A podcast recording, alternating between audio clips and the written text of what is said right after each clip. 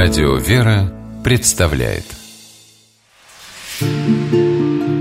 Места и люди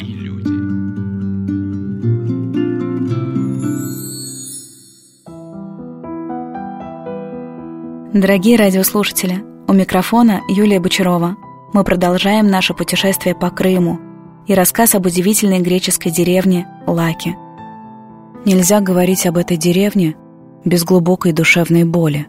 Лаки — это наша греческая горечь и гордость. Жители Лаки с первого дня оккупации Крыма активно помогали партизанам. Командир Бахчисарайского партизанского отряда Михаил Андреевич Македонский рассказывал, что его отряд своим существованием был обязан жителям Лаки, которые оказывали партизанам помощь едой, одеждой, а в морозы устраивали на постой. Вокруг было много других сел, но в каждом из них жили хотя бы несколько предателей, а в Лаке предателей не было. Называется Третий фронт Крыма. Очень написано четко, как жили партизанское движение, сколько где было партизанских зон. Вот это была вторая партизанская зона, и командовал ей Михаил Македонский. Башилайский отряд назывался партизанский. Они находились там за, за горами. Их поддерживали Лаки, ну, за продуктами, провизией, за одеждой там приходили. Вот. Здесь, потому что глухое место будет, то никто не может прийти. И, видимо, немцы узнали от кого-то, что Лаки помогают партизанам. И все, пришли с конфискательной операции с карательной, кто-то их сюда привел, и вот они здесь их сожгли. То есть они начали сначала всех выставить, там, начали их вызывать, потом начали пытать, спрашивать, где то находятся партизаны. Ну, никто не выдал их. Вот тело 47 человек погибло. То есть они всех их били, издевались, потом убили, а потом сбросили в магазин, закинули, и потом магазин сожгли.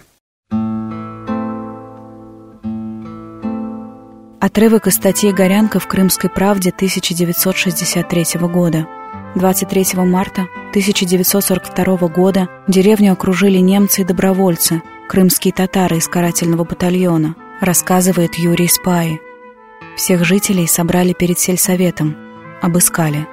Видимо, немцам поступил донос, так как, несмотря на то, что ничего подозрительного они не нашли, в сторону сразу же отогнали более 30 мужчин – Среди них были мой дядя и два брата. Я тогда еще наивный подросток подошел и спросил, «Дядя Митя, а вы чего здесь?» А он мне по-гречески, чтобы не поняли татары, ответил, «Юра, уходи, а то и тебя тоже убьют. Нас ведут на расстрел. Такое забыть нельзя. Деревню подожгли. Громко залаяли собаки, людей охватила паника. Всю черную работу делали татары — Тетю Юрия Михайловича привязали к кровати, а ее восьмимесячного ребенка, как тряпку, кинули в огонь. Женщина кричала до тех пор, пока на нее не обрушилась горящая кровля. Каждый дом стал семейной могилой. Священника расстреляли прямо в церкви. Тех, кто остался в живых, в том числе и Юрия Спаи, в сопровождении крымско-татарских добровольцев отправили через Бахчисарай в Октябрьское. Так умирала Лаки, деревня-партизанка – Крымская хатынь. Владыка Калиник и монахи монастыря остро ощущают святость этого места, политого кровью мучеников. Это храм-памятник. Мы его создали из руин в том белом э, небесной чистоте виде, как э, чистота девственности. Победа э, жизни над смертью – потому что жители греческого села они дали свою жизнь. На глазах у матерей забирали детей и кидали в огонь, чтобы они э, выдали места расположения партизан крымских. Вот из 88 дворов ни один человек, ни одна мать не предали партизан.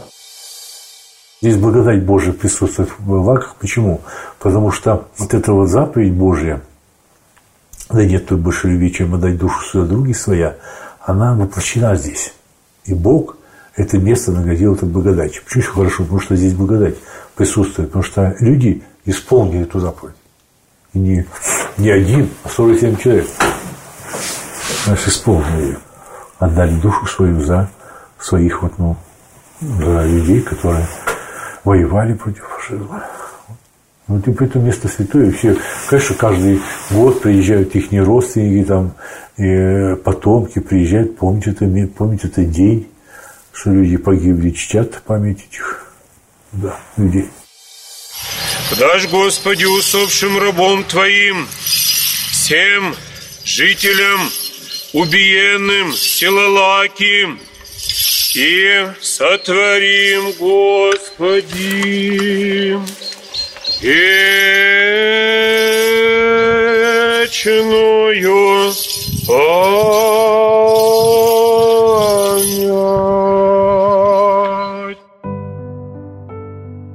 Журналист Александр Егорцев однажды приехал в Лаки на панихиду и поделился своими воспоминаниями об этом святом месте. Это был 2019 год. Мы находились в автомобильной экспедиции «Дороги памяти». Мы должны были проехать по всем местам Великой Отечественной войны, причем не только знамен... таким известным, знаменитым, как Сталинградская битва, Курская дуга, Вяземский котел, Ржев, Севастополь, но найти малоизвестные точки, найти людей, живых свидетелей тех страшных событий Великой Отечественной войны. И вот весной 2019 года, это был конец марта, начало апреля, мы проезжали через весь Крым. Заехали в Бахчисарай, в Свято-Успенский горный монастырь, который тоже был связан с Великой Отечественной войной, там располагался военный госпиталь. И вечером нам сообщили, что в горах Центрального Крыма, недалеко от э, Бахчисарая, есть удивительное место. Когда-то там располагалась большая деревня, село Лаки. Там э, жили греки. И 23 марта 1942 года туда пришел карательный отряд немецких фашистов и всю деревню сожгли. Сожгли за то, что жители этой деревни помогали крымским партизанам. И нам предложили попытаться найти это место в горах Крыма, недалеко от Бахчисарая. И на следующее утро, 23 марта 2019 года, на двух машинах мы отправились из Бахчисарая по горам Крыма, это была Бельбекская долина, в поисках места, где находилось село Лаки. Нужно сказать, что дорога туда есть, но она очень э, зыбкая, плохая. Это весна, тучи, начинал накрапывать дождик. Если хлынул бы сильный дождь, то дорогу могло размыть, и мы вряд ли смогли бы подняться на вершину гор, а тем более не смогли бы спуститься. Но мы все-таки рискнули и отправились. Вот представьте, это весна. Крымская весна такая, природа только пробуждается, мы поднимаемся на машинах все выше и выше в горы, кругом дикая природа, сосны, никаких поселков, домов, э, безжизненные совершенно места, дикая нетронутая природа. И вот выезжаем на горное плато, и вдалеке у подножья горных вершин видим крест и купола монастыря. Храм назывался во имя святого апостола Луки. Мы приближаемся к этому монастырю. Там только заканчивалась утренняя литургия. К нам навстречу вышел епископ Бахчисарайский Калиник. Он в тот день совершал литургию. И как раз э, владыка Калиник стал нам рассказывать вот эту историю об этой трагедии в память о мученическом подвиге жителей села Лаки был построен на этом горном плато каменный монастырь. И в этот день, этим утром 23 марта, священнослужители во главе с бахчисарайским епископом Калиником стали совершать панихиду по невинно убиенным жителям села Лаки. Причем сохранились и имена убитых фашистами жителей. И я помню, как диакон, а потом и сам владыка во время молитвы перечисляли имена убиенных жителей. Совершив панихиду в храме, процессия священнослужителей пошла еще чуть-чуть выше в горы, по этому горному плато. Там стоял обелиск, крест, памятник на месте, где, видимо, располагался тот самый магазин, в который загнали людей, и немцы их сожгли. Возле обелиска, на фоне, вот представьте эту картину, весеннее утро, хмурое, накрапывает дождь, на небе тучи, кругом горные вершины, сосны, рядом цветет то ли вишня, то ли барбарис, и вокруг нас еще и спускаются облака. И вот мы стоим возле этого обелиска, священнослужители, архиерей, и в абсолютной тишине звучат слова молитвы за упокойные песнопения. Совершается панихида по убиенным жителям села Лаки, совершившим свой мученический подвиг. В этой экспедиции «Дороги памяти» мы все сделали для себя какое-то новое открытие. Отправляясь в эту экспедицию, я думал, что о Великой Отечественной войне уже все снято. Сняты кинофильмы, написано множество книг исторических и научных диссертаций. И снимать и показывать уже в принципе нечего. Но оказалось, что о Великой Отечественной войне мы многого очень не знаем. Если дистанцироваться от привычных трафаретов о подвиге, героизме, когда общаешься с людьми, живыми свидетелями тех событий, которые прошли через тот ад, тот ужас войны, когда ступаешь ногой по, по этим дорогам, по этим горам, где происходили трагедии, такие как в селе Лаки,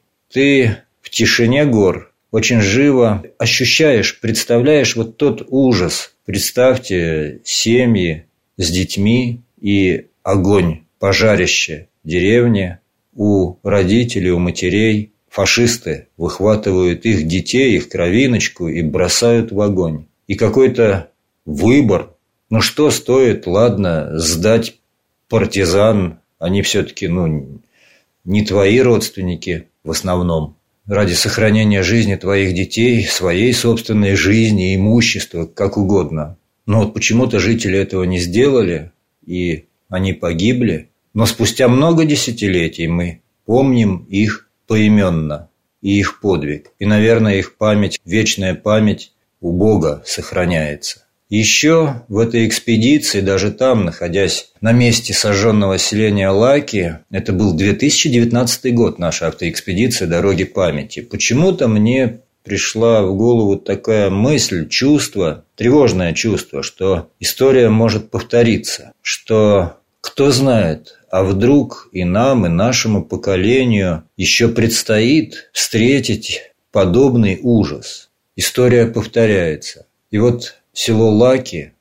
там молитва 23 марта 2019 года во время нашей автоэкспедиции «Дороги памяти», наверное, многому нас научила. Научила тому, что подвиг, он может быть людьми совершен в любое время. История повторяется. И человечество, к сожалению, наверное, это особенности человеческой природы. В ней есть место как для подвига, так и для предательства. В человеке может быть открыто зверство и зверская жестокость, а может быть явлена невероятная любовь и самопожертвование. И вот селение Лаки нам врезалось в память вот этой потрясающей, пронзительной красотой и болью. Горы, облака вокруг нас, весенние цветущие цветы и вот эта пустыня горная, ни одного жилого дома и только обелиск и заупокойная молитва священнослужителей и перечисление имен жителей, совершивших подвиг, взошедших на свой крест самопожертвования, любви и мученичества. Вот селение Лаки – это такая крымская хатынь. Каменный храм святого апостола Евангелиста Луки построили в 1904 году на месте старого деревянного – финансировал строительство купец из Бахчисарая Дмитрий Пачаджи. Храм был собран вручную, из тесаного белого известняка. На восходе солнца его лучи через колокольню освещали крест. Фашисты старались полностью стереть с лица земли эту деревню, но каратели так и не смогли разрушить до основания церковь. Со временем большинство камней из стен выпали, От дверей и окон остались только проемы. Фрески стерлись, а алтарь находился под открытым небом. Благодаря трудам и молитвам владыки Калиника, помощью и стараниям благодетелей, этот красивый храм снова сияет величием и красотой. Совершается литургия, звучат песнопения и молитвы. Владыка Калиник рассказал, что это место ему дорого еще и потому, что в нем самом течет греческая кровь. И вот этот храм остался в руинах, развалинах, напоминанием нашей ответственности, да, что мы все-таки наследники той эпохи, тех подвигов, Поэтому он теперь восстановленный. Там монашеская жизнь, она продвигается, она идет э, красиво, уединенно от людей. Это место, оно святое.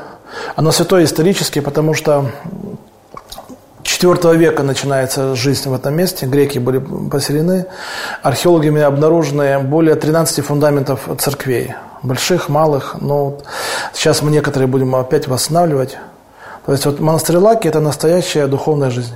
Поэтому я там по крови грек. И вот еще один ответ на вопрос, почему Лаки, потому что это греческая деревня. Греческий род. Причем греки мои они строили храм Илинский в Евпатории. Они были депортированы э, еще в 18 году, когда началось, они уехали. А прабабушка осталась. Она не захотела уезжать, она осталась, и так в Евпатории. Я вообще в Евпатории с девятым поколением. В Евпатории две с половиной тысячи лет, уже чуть больше. Вот девять поколений в Евпатории жили, и я продолжаю жить в Крыму. Майя, воина Синецкая, знает владыку Калиника давно и очень тепло к нему относится – После возвращения Крыма в родную гавань я посетила снова это место и увидела, что в храме трудятся рабочие и занимаются его восстановлением. Я узнала, что восстановлением занимается владыка Калиник Бахчисарайского района наш. А для меня это была особенная радость, потому что с владыкой Калиником я знакома приезжал к бабушке моей, Майе Дмитриевне Прозоровской, знакомился с ней. И он, как она сказала, поразил ее сердце. Она говорила, что он очень добрый, светлый, такой какой-то наполненный теплотой. Поэтому я была очень рада узнать, что именно Владыка Калиник занимается восстановлением этого храма, потому что для меня он тоже особенный, и когда я с ним говорю о Боге, мне кажется, что все намного проще. Он говорит, что Господь нам дает возможность творить добро каждый день. Мы обязательно должны этой возможностью воспользоваться ежедневно. Так вот и Владыку познакомила со своим супругом, тогда еще женихом. Я просила э, его благословение на наш брак. И мой супруг э, сказал, что он всегда считал священнослужителей хмурыми, серьезными, а вот владыка Калиник произвел на него какое-то очень светлое впечатление. И теперь, когда я приезжаю на это место, я испытываю радость.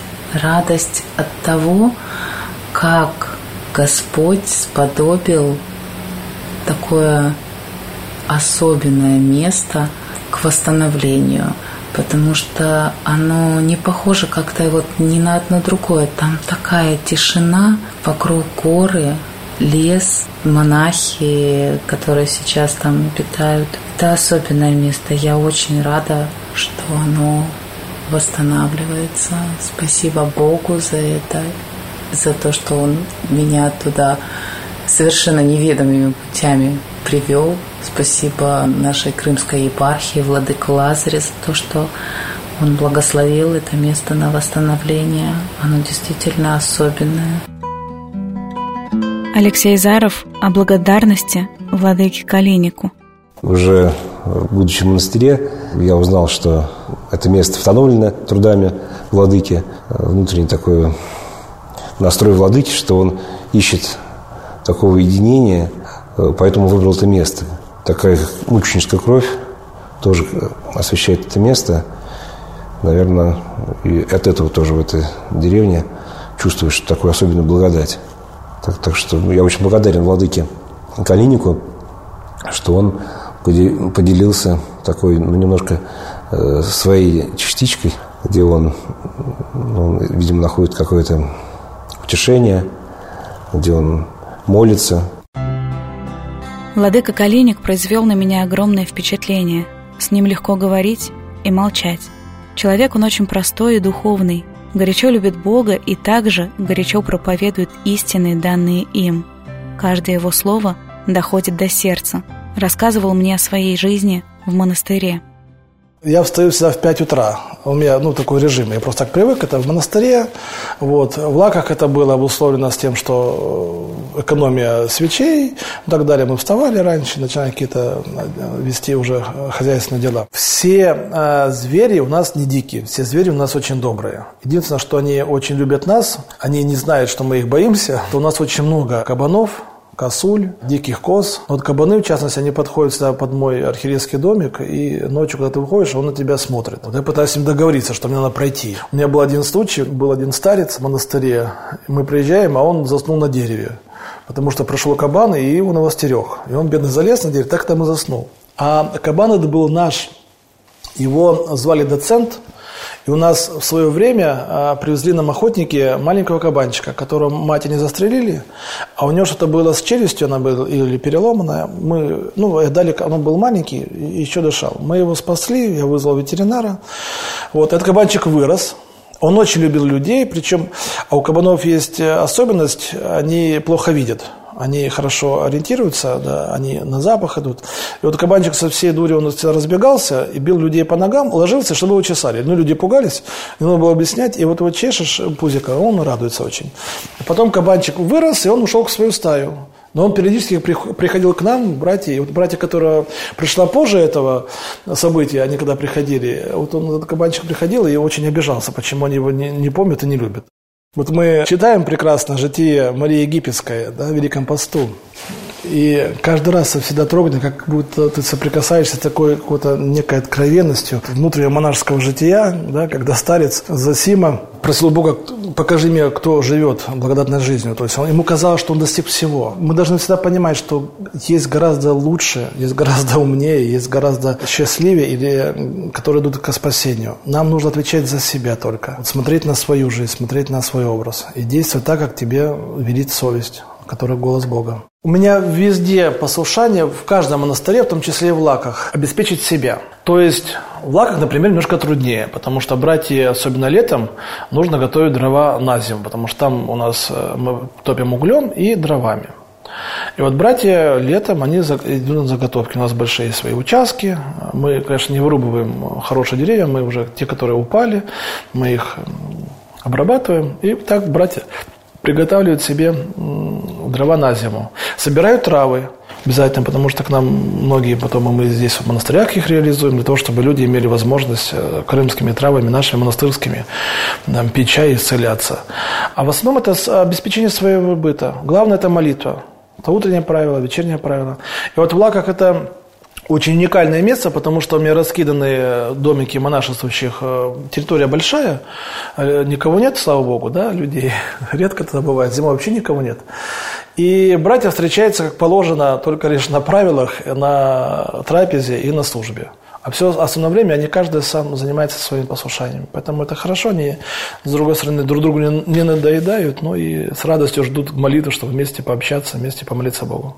У нас есть большой еще пример святителя Гурия. Святитель Гурий Карпов, святой, его мощи находятся в Александро-Невском кафедральном соборе города Симферополя.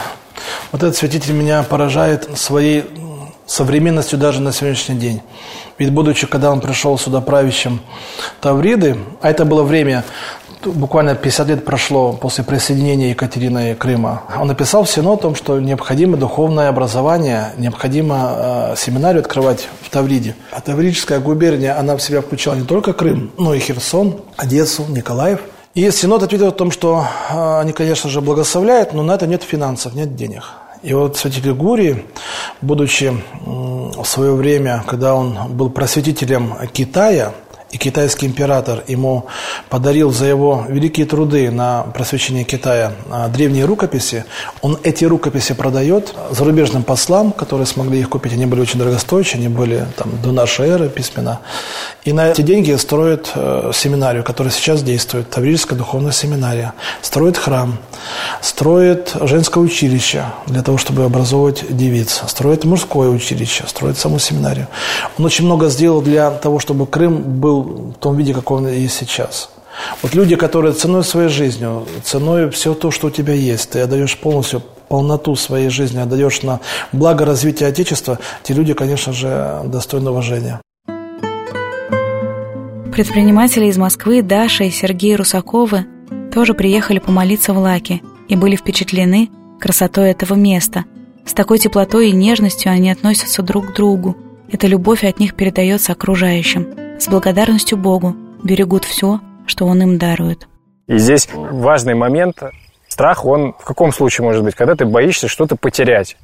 А когда ты открыт к миру, его просто быть не может. То есть ты всегда видишь какие-то возможности и воспринимаешь их как дар тебе. Самое главное – это семья, это вера, это то, что мы вместе смотрим в одну сторону. Это и есть самое главное, это и есть э, то единение, которое нам всем очень нужно.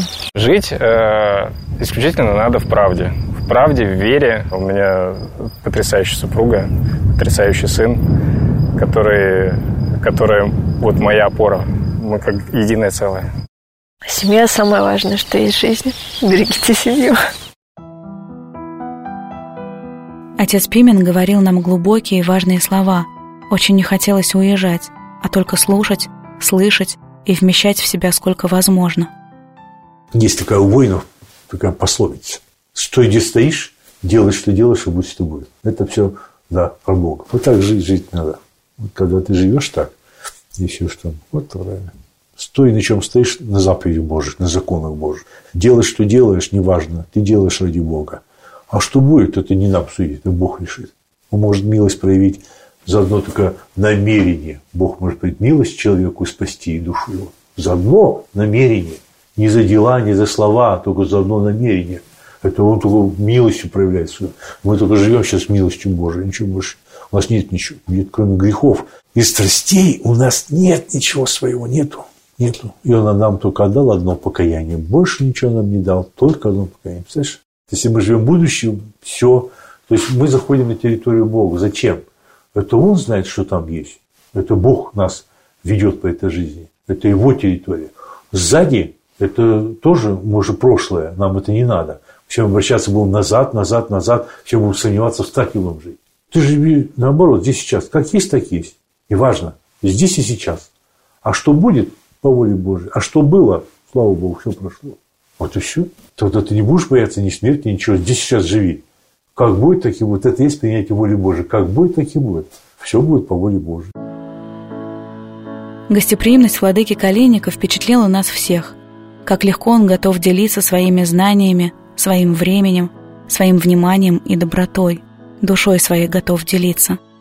Знаете, вот Иоанн Златоуст прекрасно объяснял путь к Богу. Он рисовал в центре Солнца и рисовал точку отчета. И он показывал, что можно было идти а, напрямую, а можно было идти по кругу, говоря о Боге, думая о Боге, зная, что есть центр, но ходить по кругу постоянно, не приближившись ни на миг к Богу в течение своей жизни. Вот все-таки, а, если понимать идеологию, это вектор направления, то она должна быть идти к возвышению. Христос говорит, «Заповедь новую даю вам, да любите друг друга. Как я возлюбил вас, так и вы любите друг друга. Потому узнают все, что вы мои ученики, если будете иметь любовь между собою». Очень хочется иметь в сердце эту Христову любовь, почаще смотреть в небо и оберегать землю.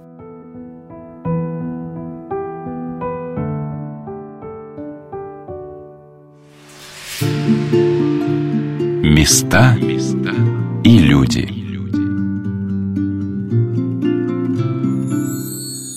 Проект реализуется при поддержке фонда президентских грантов.